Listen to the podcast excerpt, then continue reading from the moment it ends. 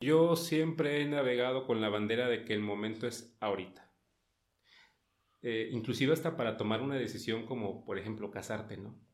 Es que no estamos listos. Tener un hijo. Es que no estamos listos. Ya. Eh, ahora en decisiones a lo mejor no tan trascendentales, ¿no? En la parte de quiero emprender un negocio. Es que no estoy suficientemente listo. Pues, mijito, eh, si tú quieres tener un producto perfecto, ¿sabes cuándo va a salir a la luz? Nunca. Y mientras, va a haber otras personas que empiecen a aventar este producto, que empiezan a cometer fallas, a subsanar las fallas, a perfeccionar el producto y el producto se empieza a ser exitoso. Y tú sigues soñando con el producto perfecto. Entonces, eh, la realidad es que si no haces las cosas que quieres hacer hoy, no sé si vayas a tener tiempo después de hacerlas. Five, four, three,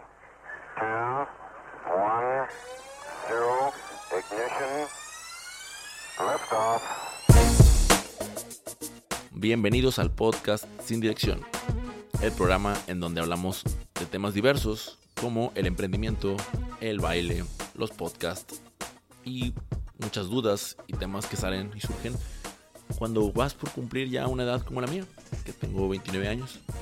El día de hoy tengo un invitado súper especial, digo, siempre les digo que es súper especial porque en realidad es gente muy especial para mí. Sin embargo, el día de hoy, el hecho de poder entrevistar a Onésimo Reina fue, pues en realidad, un, todo un honor.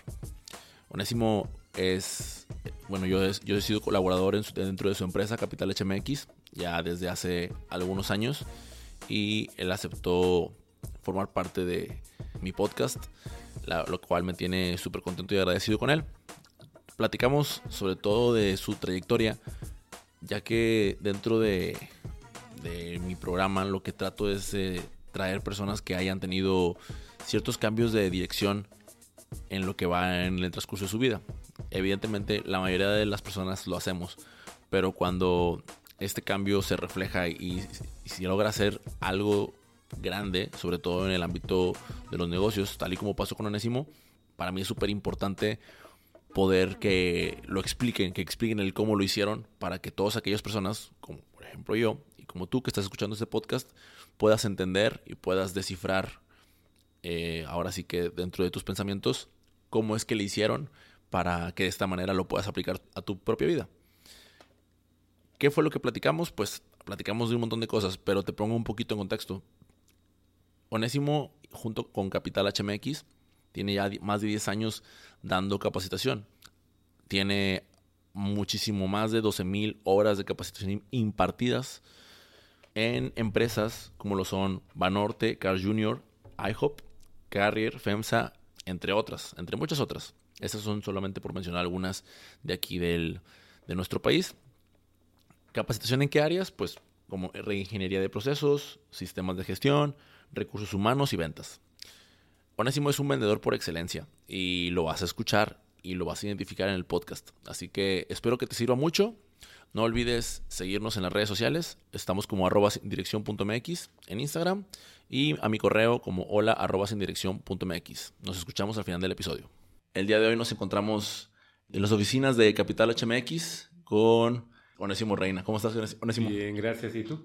También muy bien, muy contento de, que estés por aquí en el programa. Gracias, Miguel. Eh, se, nos hizo un poquito larga la, la, espera. La espera, pero, pero ya, ya estamos ahora sí. Eh, Onésimo, eh, me gustaría que, que no, más allá de, la presentación, que esa pues siempre la hago eh, con una voz en off aparte, me gustaría saber exactamente cómo es que eh, ahora sí que incursionas primero en el mundo de la ingeniería para posteriormente llegar a, donde sabemos que, quiero llegar, a la formación de, Capital HMX, porque me parece, te lo decía antes de empezar a grabar, me parece muy interesante cómo, este, cómo alguien con una especialidad en ingeniería empieza a, dar capacitación dentro de las empresas y, y empresas, o sea, todos conocemos de emprendimientos, de los negocios de nuestros amigos, todo, pero ahorita estamos hablando de empresas muy grandes a nivel este, nacional, este, transnacional. Entonces, antes de llegar hasta allá, eh, Onésimo, ¿dónde es que, dónde es que empieza? ¿Cómo es que después de ser ingeniero en el tecnológico? ¿Dónde es que empiezo? Mira, la realidad es que yo siempre me he sabido con facilidad para hablar y jamás me ha dado pena pararme frente a una audiencia en la vida. Entonces, eh, empecé a ver que cuando tuve mi primer trabajo, a mí me contrataron en una eh, prácticamente firma que dependía del Banco Vital, en ese entonces ya extinto, hoy HSBC. Okay. La primera oportunidad que tuve yo de trabajar me la dan para que yo pueda comenzar a apoyar en el proceso de evaluación de casas que han sido en un momento dado tomadas por el banco porque dejaron de pagarse. Okay. Entonces teníamos que valorar la casa, entrar a valorarla, eh, identificar cuáles eran las cosas que estaban bien, aquellas cosas que había que invertir para poder dejarla al 100 y saliera a remate y poder recuperar algo el banco de lo que invirtió. Okay. Entonces me contratan a mí para pegarme al equipo y poder empezar a definir el proceso que se tenía que seguir porque se dio cuenta en ese entonces ese banco que cada quien valoraba o sacaba el avalúo de esa casa de diferente forma. Entonces tú tenías de repente una casa en ese entonces, estoy hablando del año 2000, 2001, en lo que era Cumbres en aquel entonces, que llegaba hasta el quinto sector, yo creo, este, lo que era Cumbres, y la veías otra casa a tres cuadras, cinco cuadras, con un valor muchísimo menor. Ok. De sí eso era un problema. Entonces empezamos a ir a campo a revisar qué se hacía, cómo se hacía, quién lo hacía, documentamos y salió un manual. Una vez que ese manual se tuvo, pues empiezan a tratar de capacitar a todo el equipo que hacía eso para que tuvieran todos el mismo patrón a seguir y es ahí donde entré yo. Como yo fui la persona que se encargó de diseñarlo, me dijeron, pues tú dalo. Te estoy hablando de que yo en ese entonces tenía 23, 24 años. Entonces, también ahí es donde yo empiezo a notar que cuando yo le decía algo a la gente, la gente me hacía caso. Ok. Cosa que no cualquiera. Sí, sí. Entonces yo daba una instrucción, yo daba una señal y la gente se quedaba con esa señal y empezaba a hacerlo hasta que lo terminaba. Entonces se dieron cuenta en ese lugar que yo era bueno, no solamente describiendo cosas, sino transmitiendo las cosas. Okay. De ahí corte A, me llevan a una eh, convención que se hizo de personas que se dedicaban a la banca. Porque en ese entonces se empezaban a meter las maquinitas cuentamonedas y cuentabilletes a los bancos. Mm. Entonces igual, todo el mundo la quería, pero nadie la sabía usar y más allá nadie la sabía vender para que la gente se quitara el paradigma de que esa máquina iba a contar e iba a contar mal. Ah. Como todo lo nuevo, le tenían claro. miedo. Claro. Le tenían más confianza a la contada de a, de a mano que a meterlo en una maquinita y pues ahí es donde entro yo también, a empezar a capacitar a la gente en distintos bancos para que puedan util utilizar esas maquinitas con pues, la mayor confianza del mundo, ¿no? Okay. Y pues prácticamente ahí es donde me empiezo a dar cuenta a esa edad que la gente, cuando yo le explico algo, se le queda. Y no nada más se le queda, sino que lo empieza a aplicar. Entonces yo dije, por aquí es. No dejo de lado totalmente para lo que me formé, sin embargo lo empiezo a complementar con la maestría que estudio después, con la maestría en educación basada en competencias. Ajá. Y es donde empiezo a identificar que pues esto tiene un camino bastante interesante porque afuera hay mucha gente que te vende capacitación, pero no toda la gente te vende una capacitación, una, bien estructurada y dos, que defina que la gente realmente le va a sacar provecho y a generar valor. Y entonces empiezo a hacer una serie de productos, si así se pueden llamar, Uh -huh. para que pueda la gente eh, entender los conceptos por los cuales se va a capacitar, llevarlos a la práctica y que le generen en el corto y mediano plazo un valor agregado a su vida. ¿no? Y es ahí donde pues empecé con varias firmas de capacitación como externo. De hecho, yo te conocí cuando estaba trabajando en otra firma. Okay. Luego, eh, después ya cuando te vi en, en el CAI, eh, me acuerdo, eh, con la fundación en nuestras manos, pues ya tenía yo mi propia firma. Sí, es correcto. Y el brinco que doy de tener mi propia firma eh, o, o, de estar trabajando como eh, un empleado de una empresa a mi propia firma, sí fue muy sufrido. O sea, no te voy a mentir. Inclusive en mi entorno familiar era, ganas bien, tienes eh, un futuro asegurado en la firma en la que estás, porque para bien o para mal en la firma en la que estaba yo me hice finalmente indispensable para okay. esa firma. Entonces, tan es así que al momento de que yo renuncio, pues olvídate. me ofrecen lo que nunca me ofrecieron en seis años de ya. Ya. Se sintieron ahí donde se les caía todo. Es y... correcto. Entonces, nunca hubo un aumento de sueldo, Pero en cuanto dije me voy, me ofrecieron hasta que fuera al banco a sacar lo que yo quisiera sacar de ahí. Ok. Entonces, el tema es, fue muy sufrida la decisión que tomé, pero finalmente valió la pena, porque hoy te puedo decir que ya en abril cumplimos 10 años, ya como Capital HMX, como empresa independiente, y pues nos ha ido de maravilla y todo ha sido de crecimiento y mucho aprendizaje. Pero si quieres, ahorita hablamos de esa decisión. Sí, sí, porque precisamente me quiero regresar un poquito al... Una cosa es cuando, cuando te das cuenta de, de, de, para, lo que, para lo que eres bueno o lo, o lo que se te da, o, pero me gustaría saber, o sea, tú te diste cuenta en ese momento, sin embargo, ¿qué crees que, que tuvo que ver como para las, tus primeras experiencias de, de, enseñarle a alguien, de considerarte paciente, porque eso, supongo, esa habilidad tuviste que haberla desarrollado muchísimo antes. O sea, no sé si la desarrollaste en la escuela o en alguna en algún voluntariado, en alguna actividad, o, o dónde es que crees que haya empezado esta, Qué bueno que dices eso porque yo soy la persona más impaciente del mundo. no es cierto, ¿en serio? Totalmente. Yo soy muy impaciente para las cosas. Yo las cosas las quiero ahorita. Yo no me puedo esperar a que alguien las tenga, ¿no? Y eso precisamente ha hecho que muchas cosas en mi empresa las termine haciendo yo.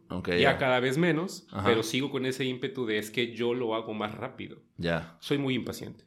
¿Cuál es el tema? Que trato a toda la gente como si la gente tuviera las competencias necesarias para hacer lo que se le pide. Yo jamás dudo de la capacidad de nadie. Absolutamente nunca. Siempre va por delante la confianza. Si me empiezas a demostrar que hay situaciones que no están bien, entonces empiezo a atacar esas situaciones. Pero jamás por el lado de la lástima o del, ay, pobrecito, no puedas. No, jamás. Para mí siempre es, eres tan capaz y competente como yo o como cualquier persona. ¿De acuerdo? Entonces yo parto de esa premisa. Partiendo de ahí, ¿qué tengo yo enfrente? Una persona que cuando yo solicito algo o cuando se tiene que hacer algo, tiene la capacidad para hacerlo. Entonces, es, es, como que el efecto espejo de que esa gente ve que yo le tuve confianza. Mm, apenas te iba a preguntar, ¿tú crees que eso es sea una virtud o un defecto? Pero creo que, o sea, creo que me lo estás empezando a responder. Es que de antemano la gente está viendo que yo le tengo confianza de que va a hacer lo que le pido. Ya. Y hay mucha gente que tengo en los cursos que me dicen cuando sale, usted es la primera persona que confía en mí. Ah, Entonces, esa parte de no desconfiar a mí me ha generado todo el éxito que me ha generado como instructor porque yo llego pensando que la gente es capaz de hacer lo que yo les voy a pedir que hagan. Jamás dudo de su capacidad. Y aquella gente que no puede, estamos para ayudarle, pero jamás voy a disminuir, a minimizar o a, o hacer poquito su desempeño. Claro. Y eso es, te digo, me ha servido mucho el ser impaciente porque yo el resultado lo espero hoy, no lo espero mañana ni pasado. Oh. Entonces yo por eso cuando le digo a un cliente que me contrate, la premisa que va por delante es que el curso que yo le voy a dar a su gente, al día siguiente le tiene que empezar a agregar valor. Caso contrario, hay otras firmas que te dicen, no, mira, tiene que pasar dos, tres meses para... No, mentira. La verdad es que lo que la persona no va a aplicar mañana, ya no lo va a aplicar porque empieza el efecto globo, se empieza a desinflar y en automático ya no sabe si aquello que aprendió hace dos o tres días realmente lo va a aplicar al séptimo, al octavo, no, tiene que aplicarlo al día siguiente. Sí, que, que, es lo que, lo que dicen, yo recuerdo hace muchos años en una de las capacitaciones que tomé, salimos eh, así al break, ¿no? Y, y, se me acerca un amigo y me dice, ah, está con ganas los que nos están enseñando. Yo, sí, ¿verdad? Dice, sí. Lástima que lo vamos a olvidar en tres días. Y yo, ¿de qué? wow, ¿por qué dices eso? Totalmente. Y, pasó, o sea, la verdad es que pasó. Y, y, ahorita lo que comentas me llama mucho la atención porque cambias mi perspectiva totalmente respecto a, no, es que no decimos súper paciente. Pero luego hago, memoria y digo, ¿a qué horas? O sea, ¿cuándo lo he visto con paciencia? En, en realidad ha sido más bien como un, eh, oye Miguel, esto y esto y esto sí. Y, y, ya sé que estás esperando una respuesta, entonces eso mismo lo, lo replicas en los cursos y con el resto de los... Totalmente. y no ah, te creas, no sé si te pasa a ti en el caso conmigo cuando te solicito alguna, algún apoyo, pero crea un vínculo en la persona que está recibiendo eso porque siente que le están teniendo confianza. Sí, sí, sí. O sea, sientes un compromiso porque, porque la solicitud es como, pues me lo vas a dar, ¿no? O sea, me lo vas a entregar y, y va a salir bien. Y es como híjole, o sea, va a salir bien. Entra del otro lado de que, ay, va a salir bien esto. Entonces, ya, ya, creo Totalmente. que... O sea, me, me, llama mucho la atención y como que me hace un... En este momento porque dije, ay, yo, Porque siempre he estado del lado de, para la... para la educación o para la enseñanza se requiere de paciencia. Y ahorita más, más que el hecho de que digas, no, no sé qué necesita, es como, pues es más que eso, se necesita confianza de que la otra persona lo va a... Totalmente, porque ponte en el zapato ahorita de un niño, ¿no? Eh, los niños ahorita van a una velocidad vertiginosa y los niños lo que menos te van a pedir ahorita es paciencia. Te van a pedir que los comprendas, que los entiendas, que los apoyes, pero el niño va bien rápido. Súper rápido. Tan es así que lo que les estás enseñando ahorita, mañana vas a tener que subirte tres escalones a esa enseñanza que les diste hoy y a esa forma en cómo se los diste hoy para volver a captar su atención. Entonces te digo, sí es algo que a mí la paciencia nunca se me ha dado, pero así soy. O sea, tú le puedes preguntar a mi familia cómo soy y soy muy acelerado. Le puedes preguntar a mi equipo con el que convivo casi siempre y van a decir que soy bien acelerado.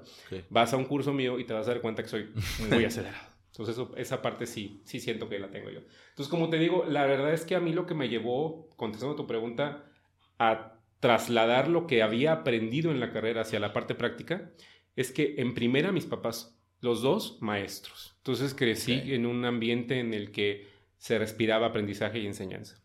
Pero además eran maestros de los buenos, o sea, no eran maestros de los que regularmente se estigmatiza la profesión por eso.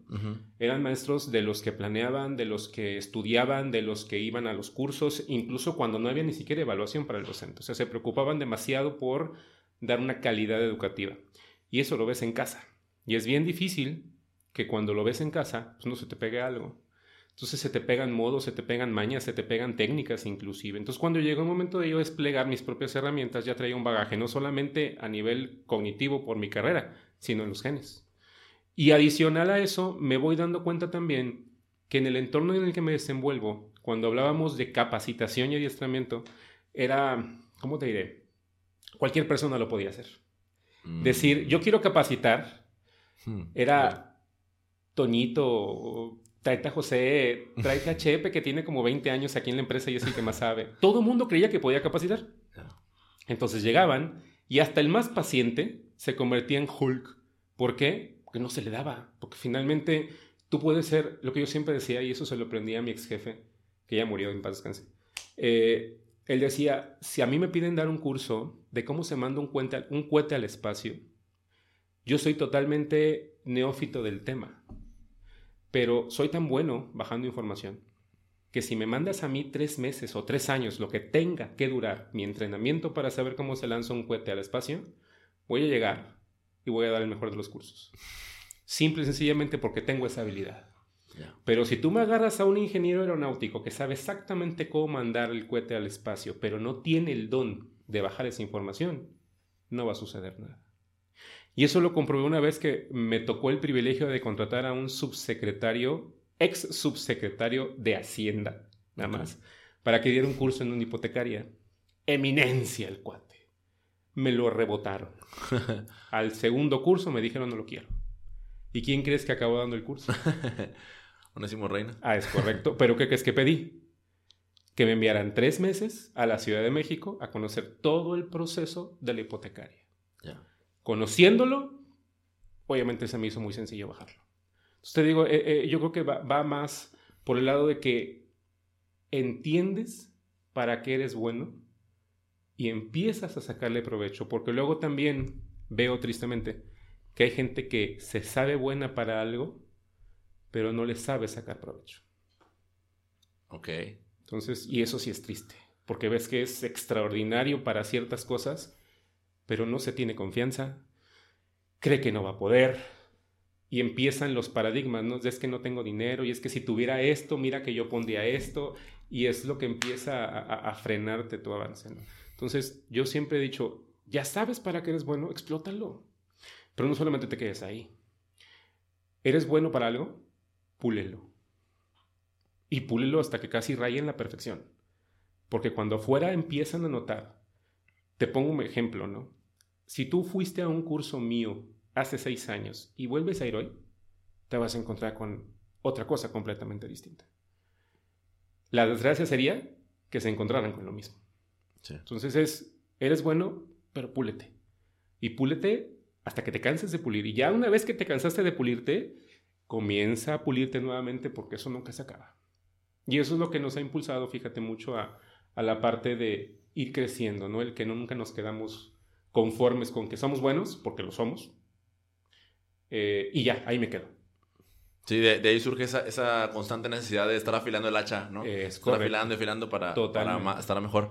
Eh, ahora, regresándonos un poquito a la historia, Onésimo, eh, me llamó mucho la atención esto de, de, la decisión tan difícil que tuviste que tomar al momento de dejar, de dejar la firma. Ah, claro. Este, mi pregunta sería, ¿por qué? ¿Por qué, por qué decidiste dejarla?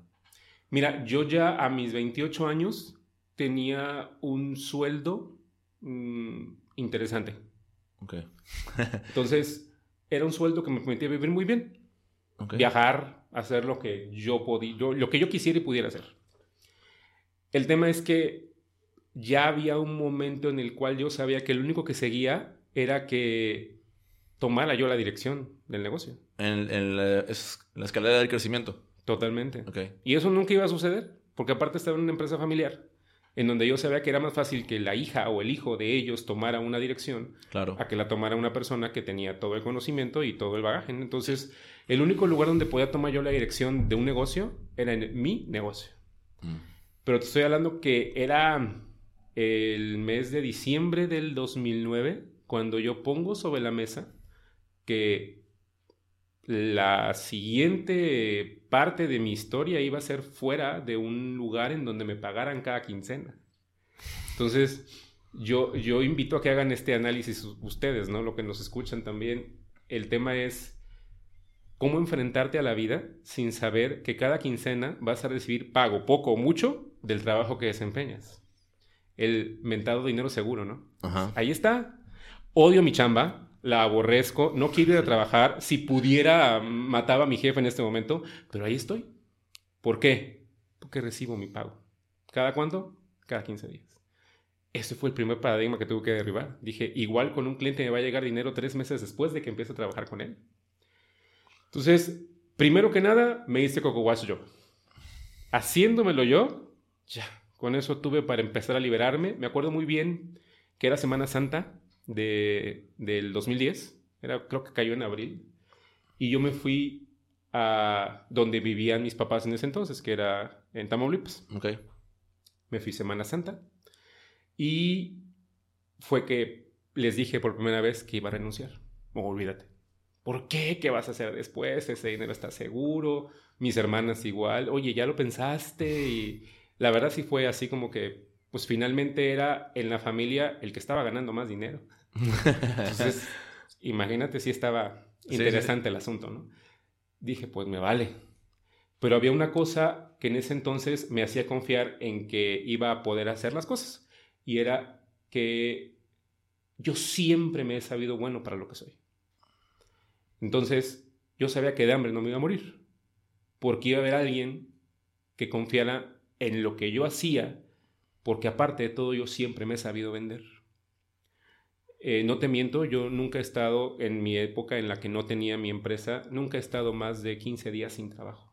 Jamás. Inclusive renunciando a trabajos porque si te contara mi historia no acabo, pero yo renuncié a un trabajo en donde inclusive la dueña me acusó de haberle hecho abortar, con eso te digo todo. sí, o sea, estaba increíblemente friki la mona. oye, eso está súper... No, está bien denso, súper denso esta mona. Entonces, eh, el tema es que ella me dijo que yo le había hecho enojar mucho por una estupidez que yo había cometido y por esa estupidez que yo cometí ella había abortado. Wow. o sea, para que te veas que, que, que, sí ha habido casos interesantes. Pero si tú me preguntas qué le aprendí a Lucía, ahí ya se me salió el nombre. si tú me preguntas qué le aprendí a ella, uy, muchas cosas de las que hoy estoy aplicando. Okay. Y por eso estuve ahí cuatro años, porque estuve tratando de, de absorber todo lo que esa persona finalmente demostraba, porque a sus 30 años, dueña de una empresa, estaba, estaba canija la mujer. Entonces, por eso estuve ahí. Pero bueno, corte A, la decisión que tomé, la realidad es que sí me costó mucho, pero una vez que yo me convencí, lo de menos era si alguien más estaba convencido. Y... Eh, lo, que te iba a preguntar era, era, ahorita dijiste, me hice Coco Wash, me fui con mis papás, les di la noticia. Eh, ¿cómo, haces, ¿Cómo haces ese Coco Wash de renunciar al, ya, bueno, también comentaste de me, sé vender, o sea, eh, ¿cómo fue ese proceso? ¿Cuánto tiempo te duró? En donde te convenciste a ti mismo de tengo la decisión tomada y lo voy a dar para adelante. Te voy a ser sincero que lo que me llevó a tomar la decisión fue que después de tres años no tenía un aumento de sueldo. Ok. Entonces, ganaba bien, pero no ganaba para lo que yo realmente hacía, porque yo me encargaba de todo, de todo, menos de cobrar y de gozar de ese dinero, ¿no? Pero yo me encargaba de todo en esa organización. Ok, ya. Entonces yo hacía absolutamente todo. Entonces llega un momento en que dices, lo estás haciendo todo para un tercero. Ya. Ya te diste cuenta que lo puedes hacer todo para ti. Entonces, eso fue lo que, lo que me orilló a... Porque realmente yo nunca he sido de los trabajadores que va y toca la puerta para pedir aumento. ¿eh? Jamás en la vida. Si tú, mi jefe, mi líder, no te das cuenta de lo bueno que soy y me quieres dejar ir, es problema tuyo, no mío. Entonces, si yo no veo un reconocimiento de parte de con quien estoy, en este caso de con quien estaba, Ujú. ahí hasta aquí muere, ¿no? Salvo que yo te estuviera aprendiendo algo. Sí, que, que es lo que puede hacerle como una... eh, una- Un equilibrio. equilibrar, ¿no? Equilibrar. Pero ya cuando no recibes lo que finalmente vale tu chamba, y aparte de todo, todo te lo están aprendiendo a ti, dices tú, ay, pues algo anda mal aquí, ¿no? Sí, claro. Entonces, es lo que realmente hizo, hizo que estallara, porque entró un año nuevo, te estoy hablando de, te digo, de abril 2010, de que entre diciembre del 2009 y, y abril renuncio, en esos tres meses y medio es donde regularmente se daban los aumentos para todos. Llegaron para todos, no para mí. Ya. Entonces, Sí, o sea, eso también ayudó a, a impulsar a, y de- a darte más, más gas para, pa- para, salirte. Bueno, y luego tomas la decisión, te sales y cómo es esto, cómo es este arranque de lo tuyo, de lo propio. O sea, cómo es, cómo lo, cómo lo vives. Mira, yo tenía en ese entonces una persona que ya no trabaja en esta empresa. Era una empresa que se encargaba de hacer toners manufacturados Ok. y tenían una certificación de sistema de gestión de calidad. Entonces me dice, échame la mano, viene una auditoría, yo sé que conoces el tema, que eres bueno en eso, por favor apóyame con la documentación y vamos a hacer como que estás trabajando con nosotros y te vamos a pagar una iguala durante los siete meses del proyecto. En, en ese momento es donde yo digo, wow. O sea, te estoy hablando que yo renuncié en Semana Santa, regresando de Semana Santa, el lunes de Pascua, el primer lunes de Pascua. Para el miércoles ya estaba con ellos. O sea, fue una cosa increíble de cómo se acomodaron las cosas. Sí. Y de repente ya me encontré con que con esa renta que me pagaba el cliente mes tras mes, yo ya podía vivir muy bien. Ah, ok, ya. Entonces, no me dolió nada realmente la transición. Sin embargo, ¿cuál es el tema? Que yo nunca he sido conformista. Entonces dije, bueno, pues aquí ya vivo bien. Eh, me va a dar para mis chicles y para un poquito más. Sin embargo, hay metas que yo quiero cumplir. Y para eso, en ese entonces, me asocio con una persona para que él me apoye con la venta y yo siga con la parte de las capacitaciones. Y no te miento, literal, mi casa solamente estaba molada a la planta alta, la planta baja no tenía nada, no había sala, no había nada absolutamente. Y en esa planta baja acomodamos una mesa de esas de plástico blancas, Ah, dos sillas, uno de cada lado, teníamos una impresora, teléfono, internet y nuestros laptops. Era todo lo que teníamos, no había nada más. Y ahí empezó Capital HMX. Entonces, y a partir de que empezó, que yo ya tenía ese dinero asegurado a este cliente, empezaron a llegar más. Eh, yo tenía una regla ética en ese entonces y es ningún cliente que yo hubiera tenido en el pasado con la otra empresa de la que me fui iba a ser cliente mío. Oh, ya. Nunca. Y así lo cumplí durante año y medio, ¿eh? Hasta que por ahí de finales del 2011 ya, después de año y ocho meses de tener mi firma, me habla un cliente muy, muy grande, una constructora muy grande, los que se encargaron de construir el estadio de los Rayados y el Mm. puente tirantado. Ok. Me habla y me dice, es que eh, te estamos buscando y pues no te encontramos. y la realidad es que si no es contigo, pues vamos a tener que buscar otra opción, pero ni siquiera con la empresa en la que trabajabas. Te conocemos, sabemos de lo que eres capaz, bla, bla, bla. Creo que ya es momento de que nos apoyes. Porque me habían estado buscando por un año, ¿eh? Ya. Pero ese buscando es, te buscamos y... En la no. otra empresa. Ah, allá y no, o sea, no, no, no daban razón de ti. No Pero era la- como, no, te negabas tú. No, y ni siquiera era ya renunció, na- nada. O sea, Ah, ya. está, está en otro proyecto, Sí, ya, ya, ya, bla, bla, bla. Pero esa empresa fue de que hasta que no me viera, no iba a soltar nada. Claro. Pues no te hago el cuento largo, resultó que me encontraron. Fue tanta así como que la búsqueda que dieron conmigo. Sí, porque en aquel entonces tampoco es como que las redes sociales y... No, no había. WhatsApp, vaya. nada de eso. Ok. Entonces dieron conmigo, eh, de hecho dieron con el teléfono de mi casa, me hablaron a mi casa específicamente. Entonces, eh, voy con ellos y con ellos empiezo a trabajar en el 2012 ya en la siguiente etapa, ¿no? Pero prácticamente te digo, duré dos años con ese código de ética de no tocar, no buscar y no propiciar relación con clientes que había conocido en otro, en otro negocio. A la vuelta del 2014, no te voy a mentir, muchos clientes me encontraron, muchos clientes supieron que estaba dando entrenamiento por mi cuenta y se empezaron a llegar como no tienes una idea. Y es ahí donde dices, todo lo que yo sembré durante tantos años es algo que pagó pero también me puso a pensar en algo. Cuando tú trabajas para alguien, asegúrate de que esa persona no solamente se venda, sino que venda también a la empresa. Mm. Porque si te vendes tú solito, en automático en cuanto tú te vayas, el apego es contigo, no con la empresa. Y va a provocar lo que provocó en este caso. Que muchos clientes buscaban a Onésimo Reina y dejaron de buscar a la compañía. Y eso es algo que es un riesgo muy grande. Y yo te voy a ser sincero, como yo viví eso, en mi negocio tengo bien controlado que la gente sabe quién es Onésimo Reina, quién es Capital HMX, pero que los dos no se pueden desasociar.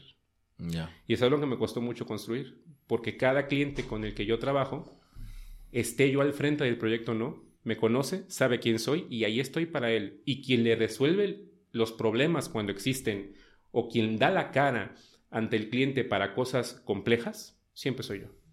Entonces eso permite que aunque haya ido un tercero a dar un servicio, ahí estuve yo de metiche. Ya. Entonces la relación simbiótica entre Onésimo y Capital HMX es bien difícil de romper.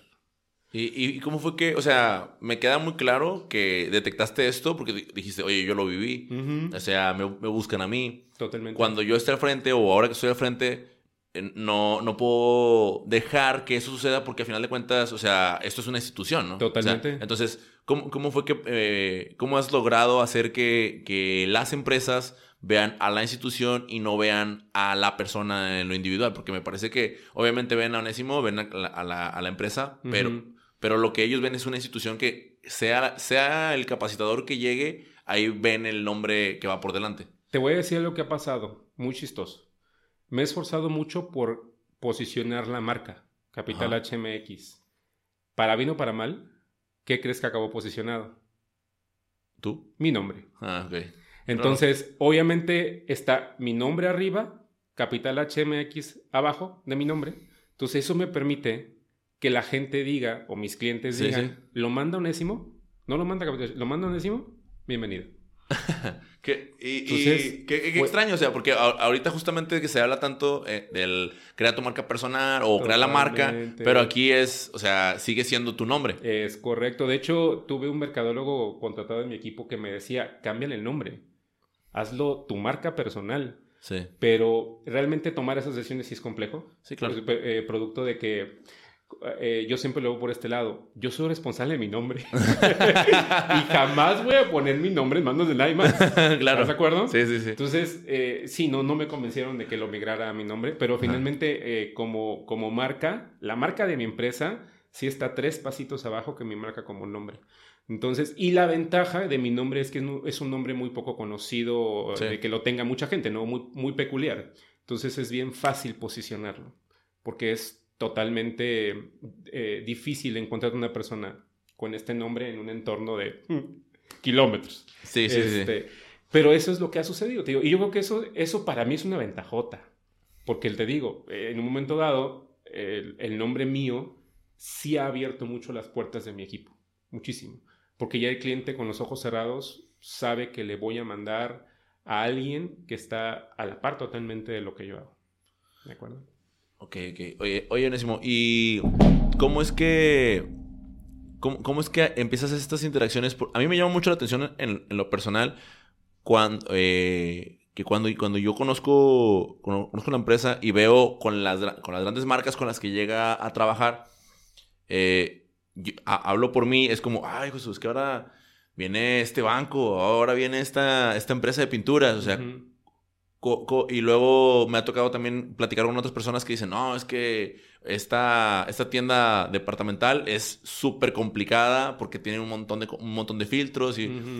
¿Cómo es que tú lo empiezas a abordar cuando ellos te empiezan, empiezan a buscar a ti como por tu nombre. Mira, hay algo bien interesante, digo, y esto es para que la gente vea que las cosas no siempre se dan con palancas, que es algo que está muy arraigado en este país. Claro. Hay mucha gente que incluso lo toma como un pretexto para no emprender, porque dice, no, es que yo no tengo las palancas para, yo no tengo palancas en ningún lado. Nunca he tenido palancas en ningún lado. Y la única palanca que en un momento dado yo tuve para algunas cosas que era mi papá. Nunca quiso usar sus privilegios para nada. Tan simple como que yo te digo, yo era un estudiante que mantenía un promedio muy alto de calificaciones. Mi papá tenía la oportunidad de poder sacarme cuanta beca hubiera querido sin hacer ninguna triquiñola, porque era darme lo que en un momento dado pues yo me esforzaba para lograr. Sí. Nunca quiso. ¿Por qué? Porque él me decía, hay otros niños que lo necesitan más que tú. Entonces aplácate. Entonces, ahí yo me di cuenta que finalmente yo palancas para algo pues no iba a necesitar. Este, y la realidad es que nunca he sido de los que se topan cuando veo que hay alguien que probablemente pueda ganar por sus influencias. Eh, no me frena. Al contrario, me hace explayarme en todo lo que pueda explayarme para demostrar lo que vas a perder si se te ocurre elegir a una persona por palancas. Y créeme que así he ganado proyectos súper grandes a instituciones bastante bien posicionadas en el país. Entonces, eso es lo que me ha ayudado mucho, te digo, la parte de no tenerle miedo a la palanca. Y específicamente eh, la envergadura de las empresas que me empezaron a buscar fue por mi trabajo fue porque alguien les recomendó, fue porque alguien me vio, fue porque alguien conocí en algún evento, le dije lo que yo hacía, hicimos relación y de repente me dijeron, hay una oportunidad. Y lo que yo sí siempre te, te, soy sincero, tomo todas las oportunidades que se me presentan, pero no las tomo para ver qué pasa. Mm. Las tomo porque sé que van a resultar. O sea, yo jamás me pongo en, la cabeza, ay, pues voy a decir que sí y a ver qué pasa. No, no, no. Yo voy a decir que sí porque sé que va a ser un gran trabajo el que le dé al cliente. Entonces, esa parte yo creo que sí me ha, me ha abierto muchas puertas. Soy muy seguro, Miguel. Muy, hay, hay, mucha gente que malentiende la seguridad eh, y lo ve como ego o, lo como ve soberbia, como ¿no? soberbia. La realidad es, o como falta de humildad. La realidad es que Chihuahua si tú te sabes bueno para algo, pues explótalo. Tal es así que yo vivo siempre a los ojos de un cliente porque el cliente siempre me evalúa. Al final de cada servicio que yo doy hay una evaluación que el cliente hace. Ahí para mí está la humildad de Onésimo Reina. El decir, tengo que agarrar lo que el cliente me dice. Claro. Y tengo que buscar la manera de subsanar lo que el cliente me diga, porque yo perfecto no soy. Claro. Pero finalmente eso me apoya a seguir creciendo. Pero te insisto, esa seguridad tan fuerte que tengo en mí y que tengo en el equipo de gente que me rodea, se nota. Se nota porque para, para eh, que tú llegues ante un cliente y le vendas lo bueno que eres, pues es que si no te la crees tu hijito, no te la va a creer el cliente. Sí, es, como... Eh, yo también he, estado escuchando últimamente mucho acerca del, concepto de humildad, pero a ver, sal a vender humildemente Totalmente. es como, ¿cómo? O sea, pues llegas y que lo, que muchos van a hacer es te van a comprar por lástima, ¿no? Ah, pues va empezando. Eh. Diste en el clavo, ¿sale? Diste en el clavo. Pero la realidad es que conmigo esa filosofía no va. Porque aparte a veces el concepto se ha malentendido mucho. Sí, exactamente. Eh, una cosa es sentirte seguro y otra cosa hacer menos a la gente porque tú sabes más o crees saber. Eso jamás va a pasar. Pero el tema de yo saber que soy bueno haciendo lo que hago, jamás me ha dado pena decirlo. Qué, chingón. Eso, eso, se me hace muy, muy chido. Eh, ahora mismo, el otro día te. Bueno, hace rato te comentaba que durante la, la conversación que, que, que, hubo por ahí, inicios de año, con el equipo de trabajo, eh, platicabas acerca de, de, cómo tuviste una mala experiencia en donde te robaron tu proyecto, ¿no? Hoy sí. Este, y, y yo cuando escuché dije ¿cómo que le robaron su proyecto? Entonces dije, lo, lo voy a preguntar. Dije, no, no, no, mejor me voy a esperar para cuando lo entreviste, que me platiqué cómo, o sea, ¿te robaron el proyecto de, de, Capital HMX? Con logotipo y todo. Todo. Todo, todo, todo. Mira. cómo, cómo, se dio? Eh, bien dicen que en una historia siempre hay tu verdad, mi verdad y la verdad, ¿no? Yo voy a contar mi verdad, claro. Punto. Claro, Entonces, eh, esa verdad de la que voy a contar es de que yo llego de un viaje, en ese entonces creo que me fui a Chicago, por unos días. Llego de viaje y me... No es cierto, fue Indianápolis.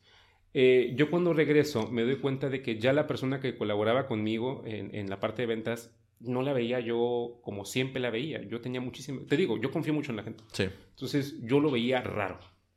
Y eh, me empecé a dar cuenta que estando yo ausente con recursos míos, se le pagó a una persona para dar una capacitación que yo nunca agendé. Ok. Y me doy cuenta que em, él ya está vendiendo cursos por su cuenta, tomando a los instructores que trabajan conmigo. Estos instructores saben que están trabajando para él, ya no para mí, y que él paga, pero él paga de mi caja. Ok. Entonces lo que recibe, lo recibe íntegro para él. Y ya me di cuenta como de seis o siete transacciones así y es donde ya no me, ya no me pareció correcto. Claro. Entonces ahí decido bye. Pero el momento en que decido decir bye, pues yo no tengo ningún protocolo de seguridad para evitar que del USB saques las cosas. Entonces me encuentro con que extraen absolutamente todo lo que yo tenía. Wow. Manuales, presentaciones y bla, bla, bla.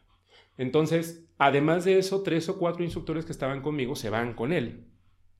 Y se llevan mi material, inclusive tres meses después contrata a mi diseñador instruccional que se había ido de la empresa también. Entonces resulta que acabó haciendo el equipo, se va a escuchar a lo mejor mal lo que te voy a decir, pero la verdad es que es lo que siempre he sentido.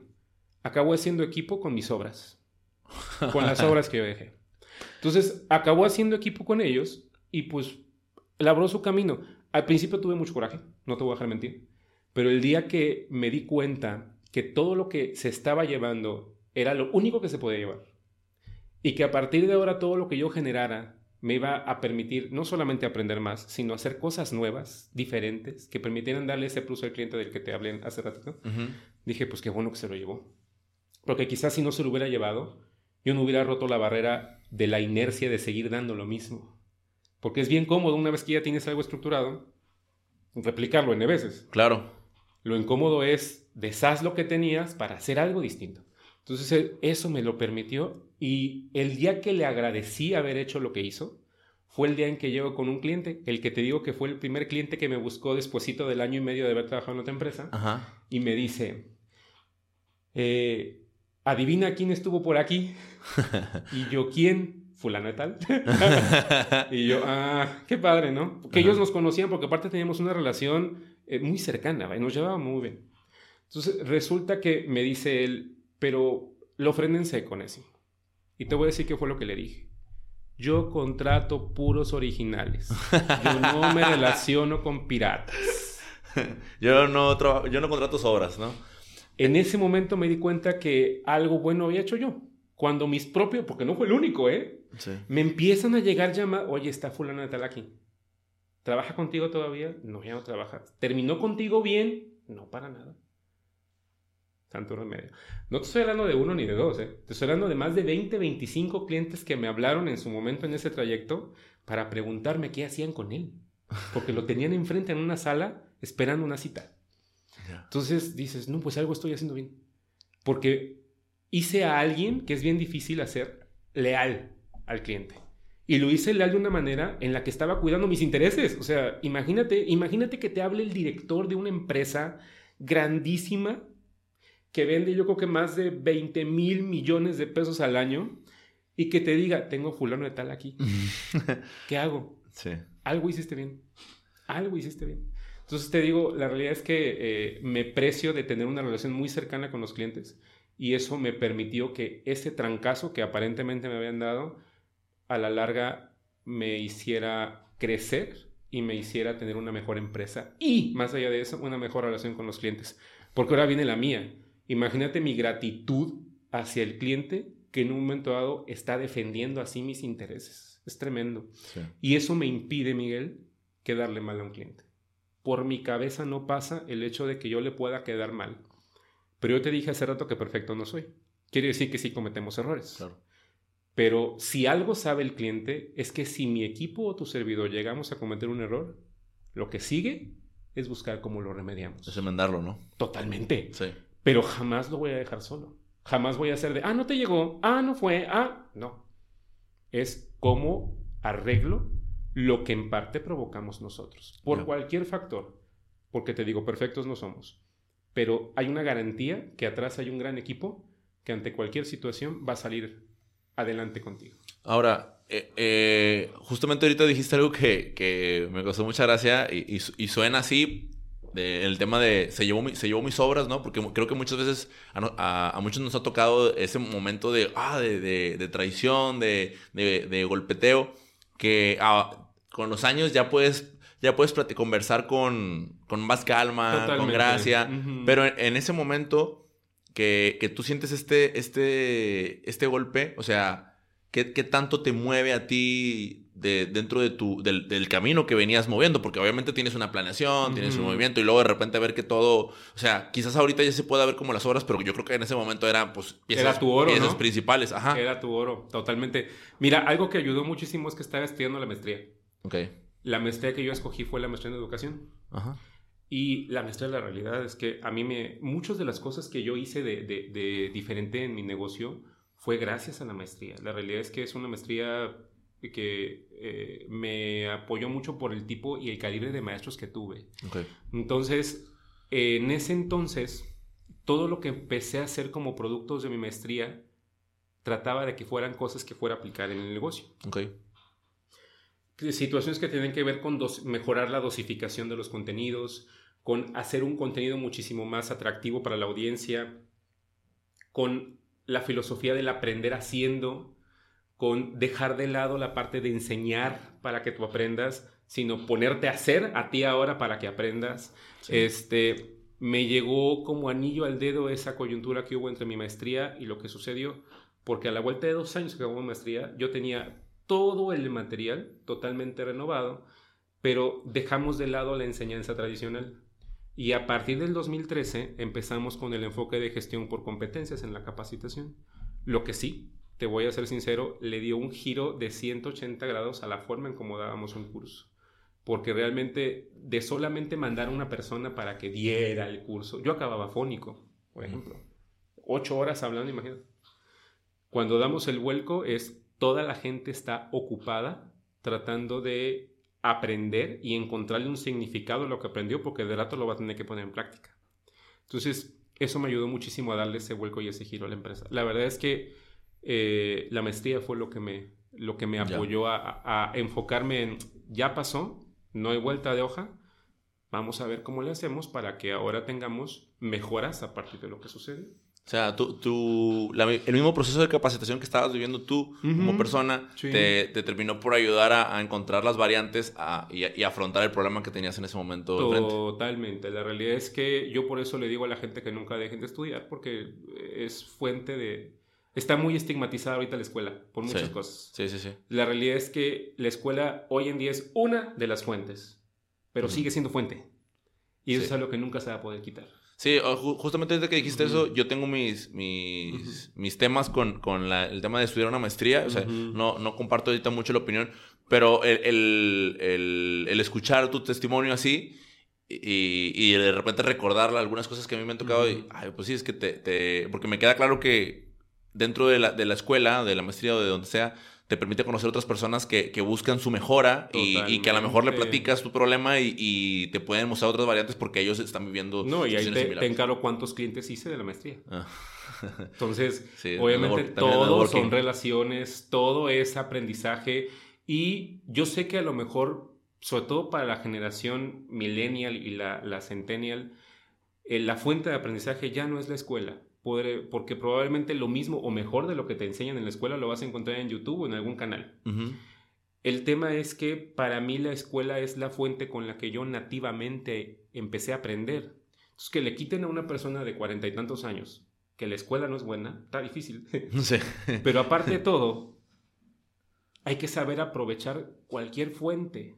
Porque ya cuando empiezas a, discernir y a permitirte decir, esta no es buena, en virtud de que estás decidiéndolo, si ni siquiera has tratado de que por ahí también te llegue.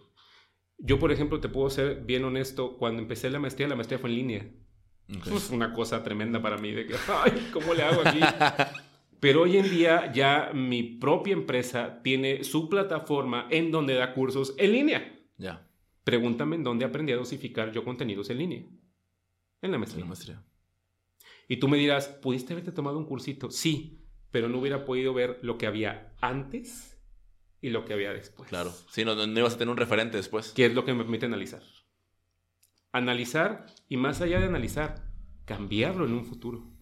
Porque me permitió conocer la base y ahora que ya conozco la base, sé cómo puedo modificarla. Totalmente. Sí, sí, totalmente. Eso, eso me gusta porque precisamente yo ahorita tengo una situación ahí con el tema de, la educación en línea. Eh, muy bien, Onésimo. Ahora, antes de, iniciar la conversación, eh, hablábamos acerca de, de, ciertos temas que nos mueven, ¿no? Ciertos temas que, nos tienen así como, te decía yo, ese mensaje que a veces traemos todos y, me dijiste algo que, me, gustó muchísimo, que fue acerca de esta, esta excusa que muchas veces la gente se pone a la hora de, de iniciar algo o de querer iniciar algo. Digo, a mí me pasó precisamente cuando iba a iniciar en, el podcast, ¿no? Este, este autosabotaje.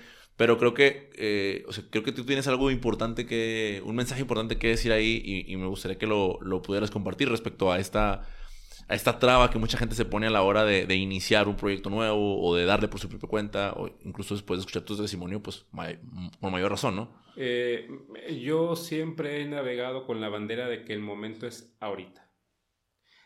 Eh, inclusive hasta para tomar una decisión como, por ejemplo, casarte, ¿no? Es que no estamos listos tener un hijo. Es que no estamos listos. Ya. Eh, ahora en decisiones a lo mejor no tan trascendentales, ¿no? En la parte de quiero emprender un negocio. Es que no estoy suficientemente listo. Pues, mijito, si tú quieres tener un producto perfecto, ¿sabes cuándo va a salir a la luz? Nunca. Y mientras va a haber otras personas que empiecen a aventar este producto, que empiecen a cometer fallas, a subsanar las fallas, a perfeccionar el producto y el producto se empieza a ser exitoso. Y tú sigues soñando con el producto perfecto. Entonces, eh, y bueno, y todavía pensando en que mañana vas a estar aquí, que ese es otro tema. Eh, la realidad es que si no haces las cosas que quieres hacer hoy, no sé si vayas a tener tiempo después de hacerlas. Entonces, realmente si alguien allá afuera tiene un sueño, tiene una, un deseo, una necesidad de hacerlo con su vida, hay que hacerlo ya. Porque el tiempo va corriendo en contra, no a favor. Y te insisto, uno va haciendo planes pensando en que mañana va a poder hacer lo que hoy quiere hacer. Y nadie te garantiza que mañana vas a tener ni las condiciones ni la vida para hacerlo. Entonces, si quieren tomar una decisión basada en es que no estoy listo, pues entonces quédense sentados.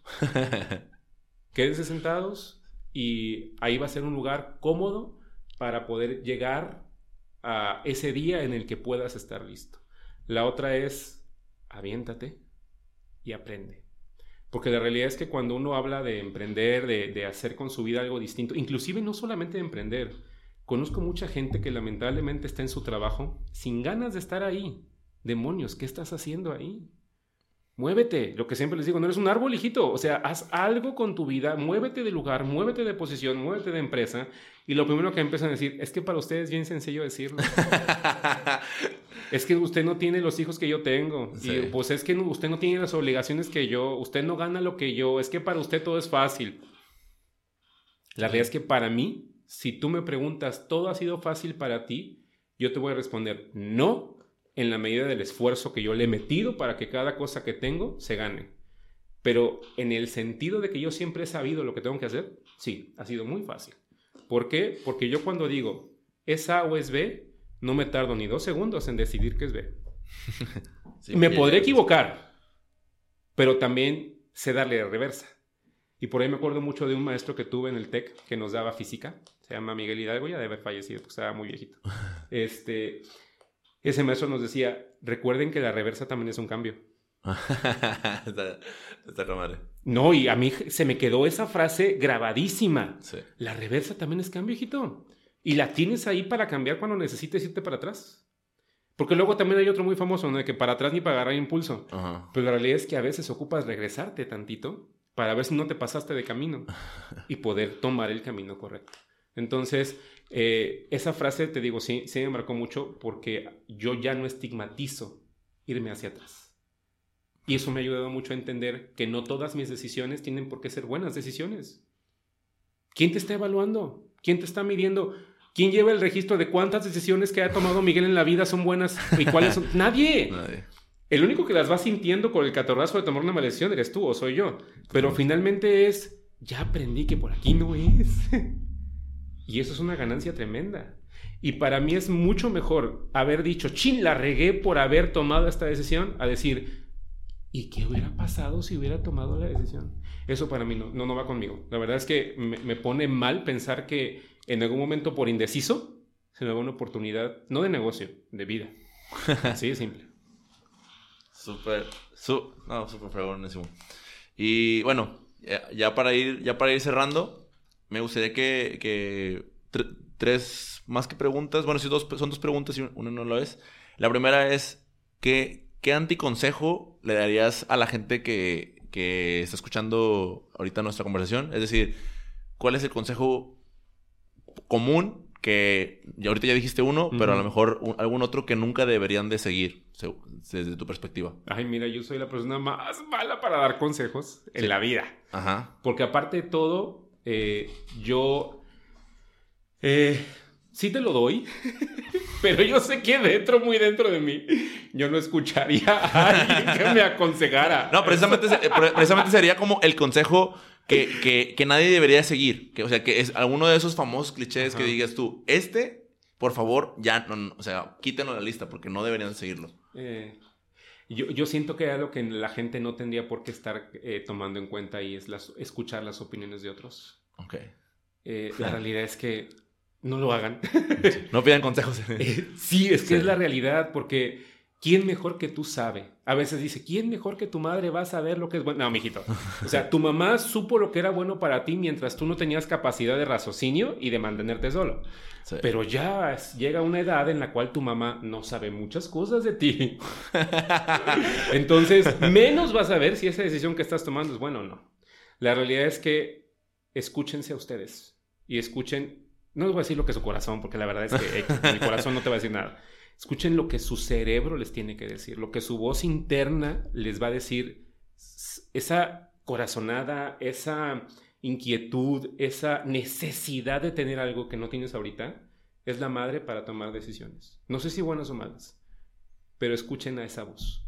Las de afuera muchas veces hablan por conveniencia propia. Y hoy en día que fíjate que lo discuto con mi mamá o con mis hermanas, eh, ellas me decían que no me fuera de ese trabajo por ellas no sentirse con la preocupación de qué iba a pasar conmigo. Fíjate, hasta dónde llega un acto totalmente... sigue siendo egoísta. sigue siendo egoísta. Es, yo no me quiero preocupar por ti, así que por favor no renuncies. sí, totalmente. Y eso a veces no lo alcanzas a comprender. Entonces, la verdad sí, escúchense ustedes mismos, no escuchen a nadie más. Vale. Eh, la segunda es, si pudieras, bueno, ya has escrito varios manuales. Sí. Eh, si pudieras escribir otro libro, ¿de qué sería? ¿De qué se trataría? Estoy cocinando uno eh, que lo que me va a llevar a reunir es la opinión de aproximadamente 25 personas que se han dedicado toda su vida a lo único que les ha permitido la vida hacer, que es vender. Eh, estas 15 personas, muchas de ellas, 15, 20 personas que quiero entrevistar, muchas de ellas no han hecho nada más que vender, Tendrán o no profesión, pero su oficio siempre fue vender algo. Pero son exitosísimos y exitosísimas porque la mayoría son mujeres, déjame decirte. Vendiendo lo que venden. Eh, si yo te contara casos que ya estoy documentando de gente que ha logrado darle carrera a sus hijos en universidades de mucho prestigio vendiendo por catálogo. Es impresionante. Yo no voy a entrevistar al vendedor de cervecería, porque este cuate tiene un chorro de infraestructura atrás y tiene, sin demeritar obviamente lo que hace, porque es estrategia, es, tiene mucho recurso, tiene a mucha gente, tiene mucha infraestructura que le permite vender lo que vende. Pero hay gente de a pie que tiene un talento. De a pie, sí. Y esa gente de a pie no llama la atención. Y realmente tienen tantas historias que contarte que al final de cuentas esas historias no solamente te van a dejar una lección de cómo vender, sino una lección de vida de, hijito, estás sufriendo porque quieres. Hay gente sin estudios, sin aparentes oportunidades, que hizo de su negocio un imperio. Y eso es lo que hay que contar. A través de, y a través de las ventas, ¿no? Totalmente. Y la última sería, ¿quiénes han sido tus mentores en la vida? Mis mentores, eh, cliché totalmente, ¿no? La realidad es que sí, mis papás. Los dos. Muchas de las decisiones que tomas ya a estas alturas, ya empiezas a decir, ¿qué hubiera hecho? ¿Qué hubiera hecho fulano? Entonces, eh, la realidad es que mm, nosotros nos fuimos muy jovencitos de casa. En el lugar donde vivíamos no había prepa. Entonces, tu servidor a los 13 años, porque yo entré muy chico a la escuela, a los 13 años salí de la secundaria. Entonces, a los 13 me tuve que ir de casa de mis papás a estudiar a dos horas, hora y media de donde vivíamos. ¿Qué te quiero decir con esto? Que yo viví solamente 13 años con mis papás. 13 años. Hay gente que vive 28, 29 años con sus papás. Sí. Yo, yo no sé lo que es eso. A los 13 años me tuve que ir. Entonces, me voy y hay unos eh, comentarios de mi madre que nunca se me han quitado de la cabeza. Y es que ella no podía educarnos a nosotros para pedir permiso, porque sabía que en cuanto nos fuéramos, probablemente íbamos a dejar de hacerlo. Ya no estaba ella al lado. Ella nos estaba educando para avisarle dónde estábamos, mm. para avisarle qué hacíamos. Fíjate lo inteligente, porque sabía que en el momento en que nos fuéramos, ya no íbamos a pedir permiso, pero al menos íbamos a tener el hábito de decirle, estoy acá, ando por acá. Y además ella sabía que como nos estaba educando, iba a ser difícil que nos metiéramos en boca del lobo. Entonces, hoy en día, todavía te puedo decir que ella sabe dónde anda. Entonces, esa parte es, es eh, algo que no se te borra. Entonces, por eso te digo, mis mentores máximos son tanto mi papá como mi mamá. Y en el estricto sentido de, de la profesión o el oficio, sí le reconozco mucho al, al último jefe que tuve previo a yo yo este, tenía mi propio negocio. Horacio Garza, él ya murió, murió de cáncer. Este, a él le aprendí el cómo eh, poder sobrellevar una empresa chica por mucho tiempo a partir de una premisa, la calidad. Mm. O sea, era una persona totalmente enfocada a que el cliente nunca tuviera una mala experiencia con él, específicamente con él. No se lo permitía. De tal manera que cada proyecto que él vendía a su nombre ya no volvía a ser nada más enfocadísimo en que yo saliera perfecto. Porque aparte era su nombre el que iba de por medio, ¿no? Hmm. Y le aprendí a ser obsesivo de la calidad. Entonces esa parte sí, yo creo que sí la, destaco mucho de, de, él. Y ha habido muchísimas más personas en la vida, amigos, amigas que tengo, que me han enseñado todos muchas cosas, inclusive sin ellos saber lo que me están enseñando. Claro. Este, pero finalmente te digo, te podría mencionar esos tres de forma rápida. Perfecto. Bueno, pues, Onésimo, te doy las gracias de verdad por, por tu participación en, en mi programa. Y con esto nos despedimos. Perfecto. Pues muchas gracias y éxito a todos. Gracias.